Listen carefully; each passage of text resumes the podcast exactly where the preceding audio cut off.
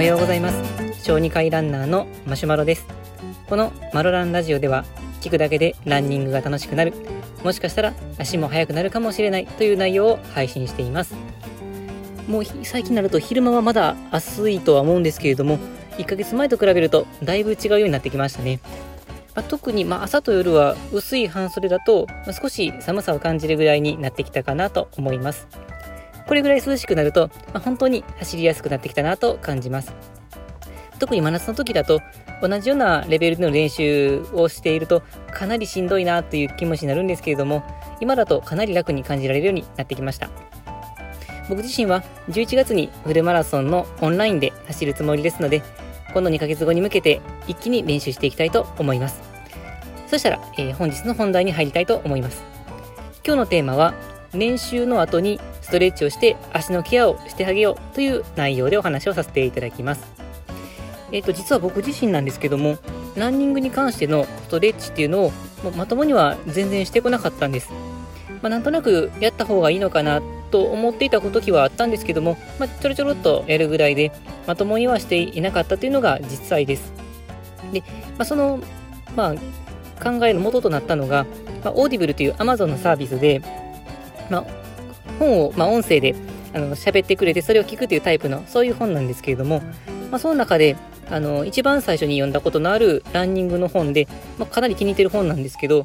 作者が岩本能史さんという、あの、まあ、ランニングチームのマイスターという、そういうチームがあって、その代表されていて、ウルトラマラソンも走っておられる方なんですけれども、ま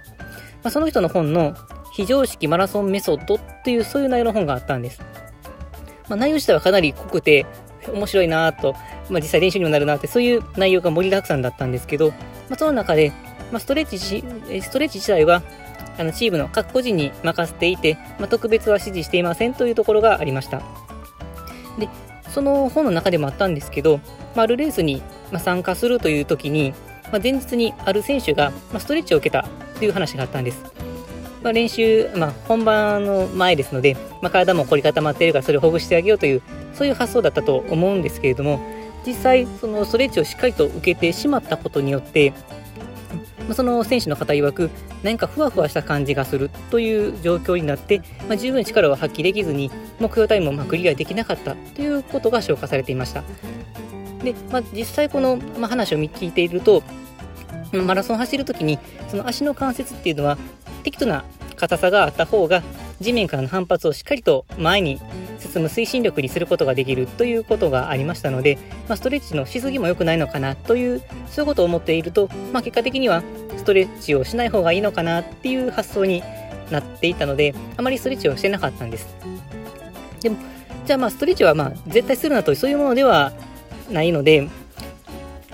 じゃあその子をどう考えるかっていう方で最近ちょっと変わってきたんですけれども、まあ、そのストレッチの重要性をま感じてきたっていうところにはなってくるんですが、えっ、ー、と実は、ま最近月間の走る距離っていうのをま一気に増やし始めたんです。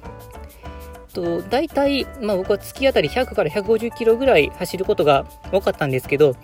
まあ、そのツイッターを始めて周りの人見てると、まあ、結構な皆さん練習量されていて実際記録を伸ばしておられる方もたくさんおられたので、まあ、僕自身ももっと練習量を増やしてもっと早く走りきないなと思うこと思うようになりましたので練習量を増やしていったんですねでそうすると、まあ、練習後の足にちょっとこう筋肉の張りを感じるようになってまあ、痛みとか故障とかそういうレベルではないんですけれどもあなんかこうちょっと突っ張った感じがあるなとか、まあ、次の日にもなんかこう張った感じがあるなとそういうのが、ま、しばらく続いてたんです。まあ、そういうことから、まあ、実際筋肉、まあ、使うとぐっと力が入って、まあ、こわばった状況になりますので、まあ、血流が悪くなったりとかそういうことがあるみたいですので練習量を増やせば増やすほど、まあ、練習後のストレッチこれは大事なのかなというふうに感じるようになってきました。で、そのストレッチが大事だなと思うようになった本もありまして、それが、え、ー、と、まあ、知っておられる方もいるかもしれませんけど、中野ジェームズ修一さんっていう方が、まあ、監修された本で、一流ランナーは必ずやっている最高のランニングケア、そういう本があったんです。まあ、その本を見てると、まあ、確かに練習、えっ、ー、と、まあ、走る前のストレッチよりも走った後の、まあ、ストレッチが非常に大事かなということを感じました。まあ、筋肉がこわばっていて血流が悪くなると、まあ、本来炎症が起こってえー、修復をどんどんどんどんしていきたい、そういう足にしっかりと血流がいかないことによって、結局ダメージが蓄積されてしまう。そういう状況になると、確かに回復も遅くなってしまうかなというふうに感じましたので、まあ、それで練習の後のストレッチをやるようになってきました。でそうすると、やっぱりこう筋肉のこわばりっていうのが、まあ、少しほぐれるような感じがありましたので、まあ、次の日に持ち越す疲れっていうのが少なくなっている印象があります。まあ、それでいて、まあ、別に練習そのものに影響があるわけではなさそうですので、まあ、これはカードのメンテナンスとしては非常にいいなというふうに感じています。まあ、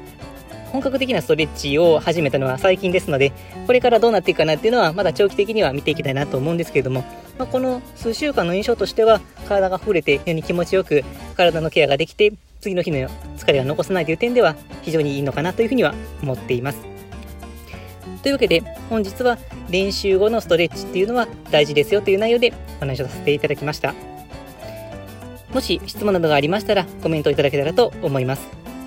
本日も最後まで聴いていただきありがとうございました。